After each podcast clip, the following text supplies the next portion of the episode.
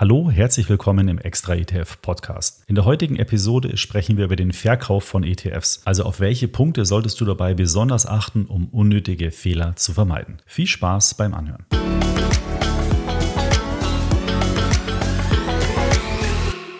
Mir ist vor ein paar Tagen mal aufgefallen, dass ich hier im Podcast eigentlich immer nur darüber spreche, wie du ETFs kaufen kannst. Also ob über einen Sparplan, als Eimeranlage, Themen-ETFs oder über den Robo-Advisor. Aber wir haben eben noch nie darüber gesprochen, warum oder wie du ETFs verkaufen solltest. Und das holen wir eben heute nach. Schauen wir uns zuerst mal Gründe an, die es gibt, um ETFs zu verkaufen. Der erste Grund, den ich mit dir besprechen möchte, ist der Grund, weil du vielleicht dein Sparziel erreicht hast. Du hast also seit Jahren mit deinem ETF-Sparplan auf ein spezielles Ziel hingespart und jetzt bist du an dem Ziel angelangt. Du hast zum Beispiel 5000 Euro angespart und jetzt möchtest du über das Geld verfügen.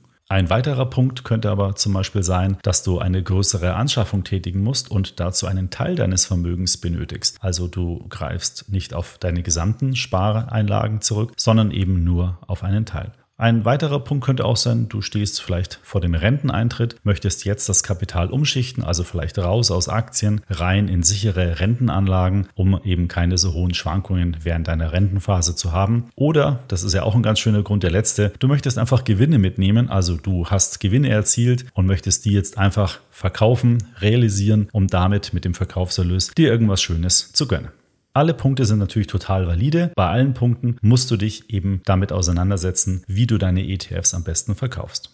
Und eine dafür entscheidende Frage ist natürlich auch der Zeitpunkt, also wann um wie viel Uhr du deinen ETF verkaufst. Das ist deswegen so relevant, weil je nachdem, welchen ETF du verkaufen willst, die im ETF enthaltenen Aktien ja an einer entsprechenden Heimatbörse gehandelt werden. Also bei einem ETF auf den amerikanischen Aktienmarkt ist die Heimatbörse die New York Stock Exchange und dann ist es natürlich am besten, diesen ETF dann zu verkaufen, wenn dort auch die Börse geöffnet ist. Aber bei ETFs, und die sind ja bei Privatanlegern sehr beliebt, zum Beispiel wie den MSCI World, also die weltweit investiert sind, dann ist es schon gar nicht mehr so einfach, den richtigen Handelszeitpunkt herauszufinden, denn da sind ja asiatische Aktien drin, europäische und amerikanische. Das bedeutet, der ETF wird in mehreren Zeitzonen gehandelt und naja, ich habe das für dich mal ermittelt. Die beste Handelszeit, um einen MSCI World ETF zu handeln, wäre zwischen 15.30 Uhr und 17.30 Uhr, weil der MSCI World sich ja aus etwa 70 Prozent amerikanischen Aktien zusammensetzt und zu 17 Prozent aus europäischen Aktien. Das heißt, ein Großteil dieser Aktien ist eben in der Zeit 15.30 Uhr bis 17.30 Uhr handelbar. Deswegen beispielsweise für ein MSCI World wäre die beste Handelszeit eben 15.30 Uhr bis 17.30 Uhr. Aber das kommt immer auf den ETF drauf an. Also hier solltest du einfach mal gucken, wann ist die jeweilige Heimatbörse der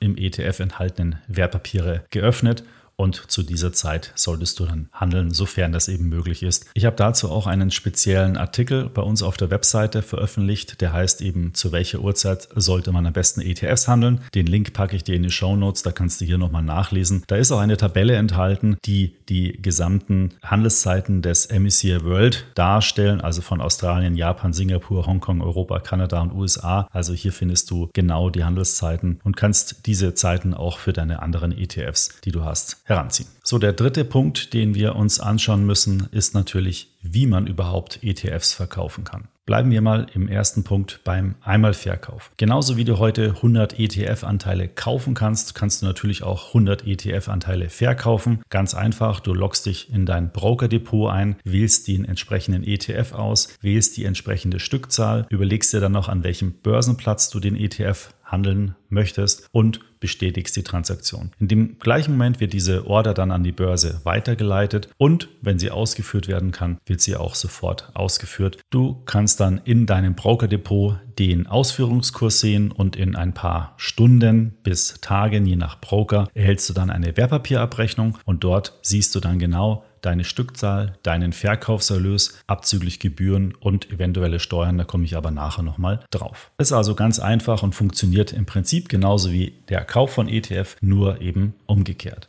Ein Punkt musst du allerdings beachten, wenn du ETFs im Rahmen eines Sparplans angespart hast, also gekauft hast, dann wirst du sehr wahrscheinlich Bruchstücke von ETFs in deinem Portfolio halten. Also nicht 1, 2 oder 3 Anteile, sondern 1,25 Anteile. Und diese 0,25 Anteile kannst du nicht direkt an der Börse verkaufen, weil an der Börse immer nur ganze Stücke gehandelt werden können. Diese Bruchstücke gibst du dann an deinem Broker zurück. Der rechnet die dann entsprechend mit dem aktuellen Börsenkurs ab und du erhältst in der Regel dann eine zweite Abrechnung. Einmal über die Stücke, die du direkt an der Börse verkauft hast und einmal nochmal über die Bruchstücke. Das funktioniert alles ganz wunderbar. Du brauchst dich also nicht wundern, wenn du auf deiner Wertpapierabrechnung nicht sofort die volle Stückzahl siehst. In der Regel gibt es dann eben nochmal eine zweite eine weitere Möglichkeit, ETFs zu verkaufen, wäre für diesen Zweck geeignet, wenn du heute schon weißt, dass du beispielsweise jeden Monat etwas von deinen ETFs verkaufen möchtest, weil du beispielsweise das Sparguthaben benötigst, um deine Rente aufzustocken. Hier würde sich dann nämlich ein Entnahmeplan anbieten. Mit einem Entnahmeplan beauftragst du deine Bank regelmäßig zu einem bestimmten Termin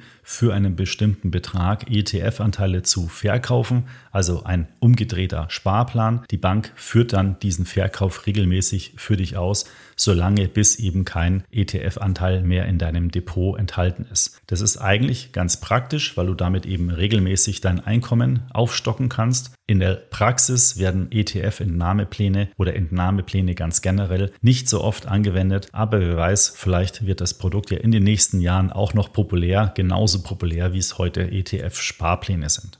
Jetzt musst du dann nur noch auf die Kosten achten, die beim Verkauf von ETF-Anteilen entstehen. Das sind zum einen die Wertpapierprovisionen, die dir dein Broker in Rechnung stellt für die Ausführung dieser Wertpapierorder. Und zum anderen sind das noch Handelsgebühren, die an der Börse anfallen, je nachdem, über welchen Handelsplatz du deine Wertpapierorders ausführst. Auch hier habe ich einen ganz ausführlichen Artikel geschrieben, was der beste Handelsplatz ist für ETF-Anleger. Du kannst nicht auf jedem Handelsplatz handeln. Wenn du zum Beispiel bei Trade Republic Kunde bist, kannst du nur über die LS Exchange handeln. Bei Scalable kannst du nur über GetEx handeln. Aber bei ING und anderen bekannten großen Brokern kannst du durchaus auswählen, über welche Börse du deine Anteile verkaufen möchtest.